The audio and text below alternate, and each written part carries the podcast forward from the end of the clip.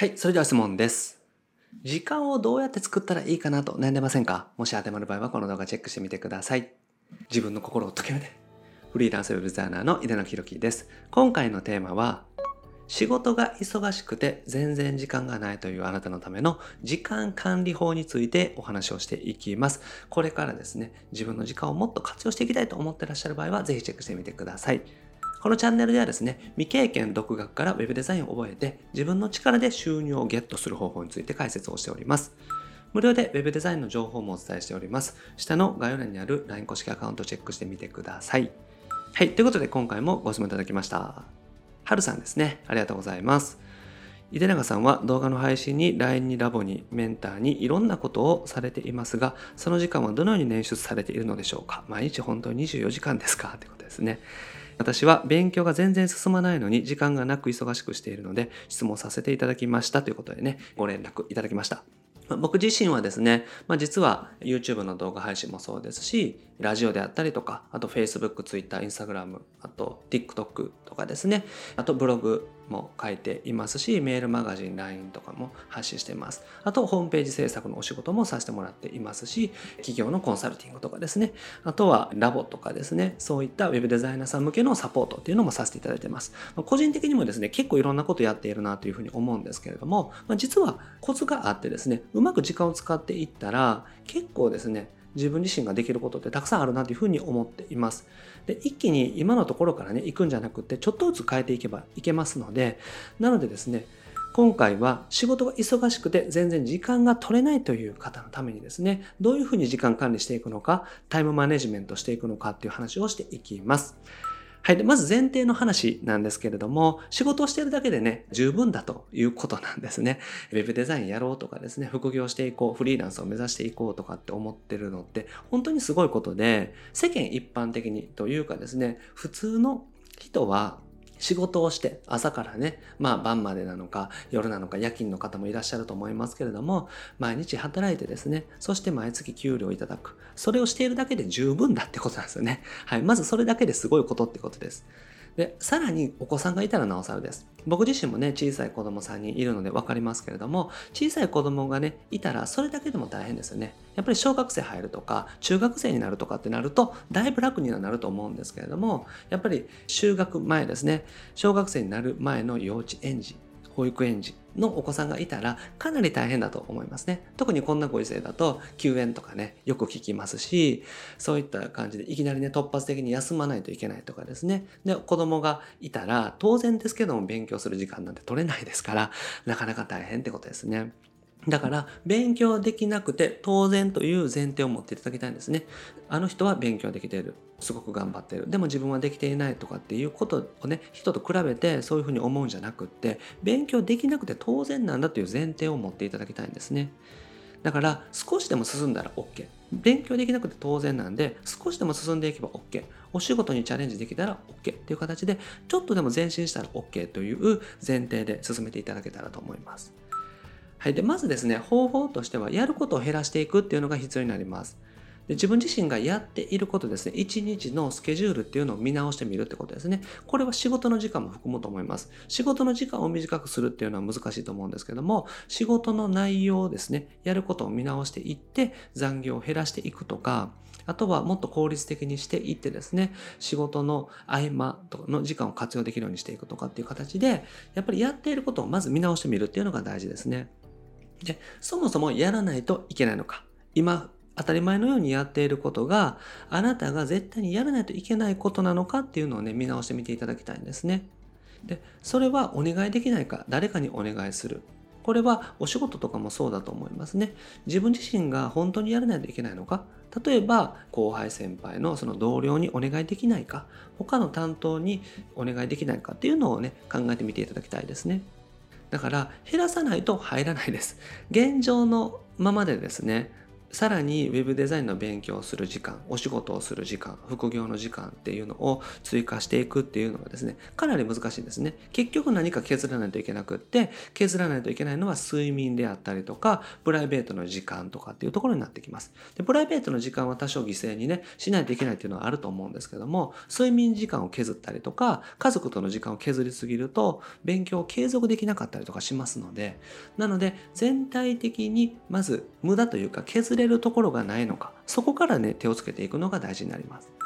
で減らすコツなんですけれどもこれはね自分で頑張らないってことですね。自分でうまく効率的にやろうとかっていうふうにしても結構ねビビたるものなんですよ。だからそもそもそのやってる時間をなくしてしまうっていうのが大事で特にですね上手に頼んでいくことこれが大事です。で結構うまくやってる方のコツというかね共通点としては自分でやらないっていうことだと思います。で僕自身もまあ、僭越ながらですね、自分自身でできるだけやらないようにしてますね。なので、これはちゃんとお仕事として依頼させてもらって、自分じゃないとできない仕事、そしてそうでない仕事っていうのを分けていって、誰かにお願いできるお仕事に関してはどんどんお願いしていってます。これを見ていただいている、この動画の編集もですね、僕自身がやるよりもお願いした方がクオリティが上がるんですね。だから、もう自分でやらない。プロの方にお願いするというふうにしています。なのでそういった形でですね、自分でやったら当然ですけれども、お金もかかりませんし、自分が頑張ったらなんとかなるからいいんですけれども、そうじゃなくって、結局自分が本当にやらないといけないことに集中することによって、どんどんね、できることっていうのは増えていきます。逆にやらなくてもいいこと、他の方にお願いできることをやってしまうと、いつまでたっても自分の時間でできないので、上手に頼んでいくこと、で、それに対しては費用がかかってもいいと思います。なので、そういった形で自分自身がやらないといけないことに集中するってことですね。で、これは仕事でもそうだと思います。もしね、フリーランスでやってらっしゃるとかっていう方は、うまく頼んでいったら自分がやりたいことに集中できますし、会社員の方でもですね、自分がやらないといけない仕事か、そうでないかっていうのを分けていって、誰かに頼める、誰かに頼んだ方がいい仕事はうまく頼めないかなっていうのを考えていくってことですね。そういった形で他力を借りる。自力で頑張らない。自分の力だけで頑張らずに他力を借りていくっていうのが、うまくですね、自分の時間を大事にしていくコツになります。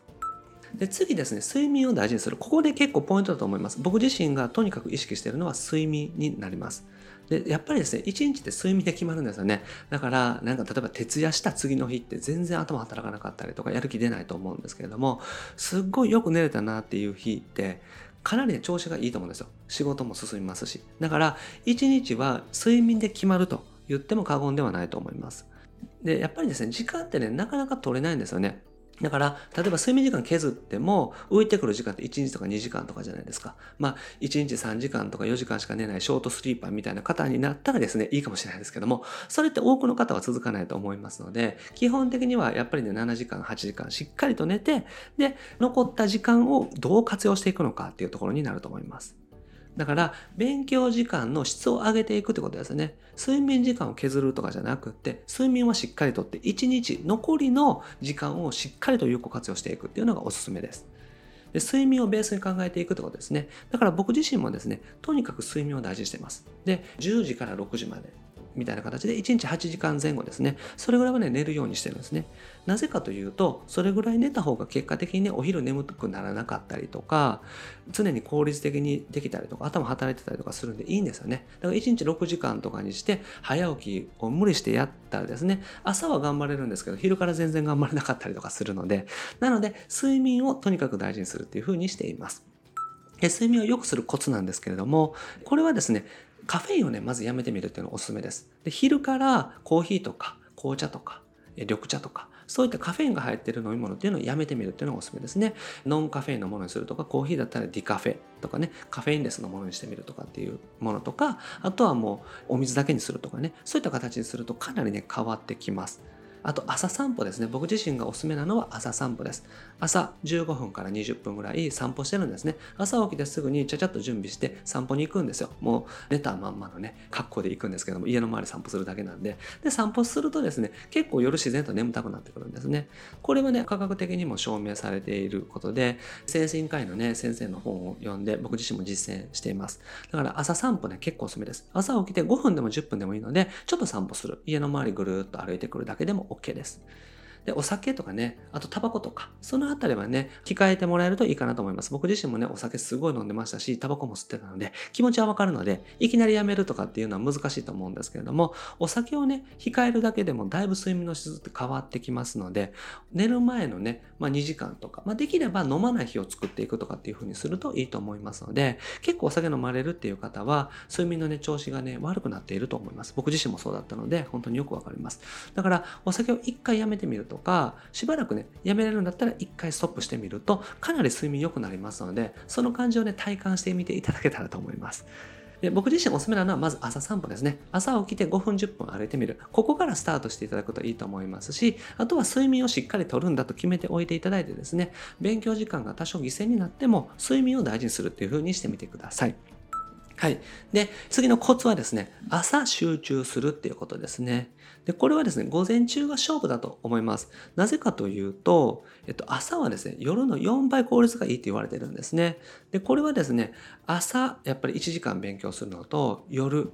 1時間勉強するのだったら全然進み方違うんですよ。特に本を読んだりとかその教材で HTML、CSS とか Photoshop とかイラストレーターの勉強するとかっていう場合って朝はね一気に進みます。なので勉強は朝がいいんですね。なのでできれば夜眠気をね我慢しながら勉強するよりももう寝てしまって朝起きて勉強した方がいいと思いますね。だから朝に思いっきり勉強する。で夜しっかり時間取れるっていう方でももう寝てしまって多少寝坊してでも朝半分の時間勉強する方が効率はいいと思いますね。で、僕自身がですね、意識してるのは、午前中にね、ほぼ仕事を終わらせるっていうことです。これはなぜかというと、午後からってね、お昼ご飯食べた後ってね、あんまりでも使い物にならないですね。頭働かないです。だから、残りの仕事をするぐらいにしておいて、午前中でとにかく仕事が終わらせられるようなスケジュールっていうのを組んでいます。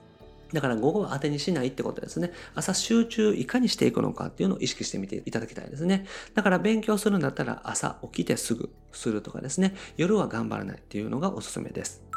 で僕自身が参考にしているのがこの神時間術という本ですね。あの朝散歩のこともそうですし、とにかくね参考にさせていただいているのがこの樺沢志音先生というね方の著書になります。僕自身は神時間術を読んで、とにかくこの一日の効率っていうのを見直して、かなりいろんなことができるようになりましたし、あとはですね、朝散歩とかもそうですし、お酒もね、ほんのり飲まなくなりましたしね、カフェインもあまり取らなくするようにしてですね、とにかく睡眠を大事にするっていうのが、かなりね、参考にさせていただいている部分になります。ほぼね、仕事とか、考え方とかっていうのは、この樺沢先生の本を読んで勉強させていただいてます。ほぼね、著書は僕も持ってると思いますので、なので、是非ね、時間術とかタイムマネジメントとかっていうのを勉強したいなっていう方は参考にしてみてください。はい。ということでまとめです。やることをね、まず減らしていくこと。今のまんまで新しく追加するって難しいので、やることをまず減らしていくっていうのが大事です。で、睡眠をとにかく大事にしていくこと。睡眠をしっかりとって、残りの時間をいかに効率的にしていくのかっていうのを考えてみてください。そして午前中に集中することですね。だから朝早く起きて勉強するとかっていうのがおすすめなので、夜頑張るよりもその分朝早く起きるのがおすすめです。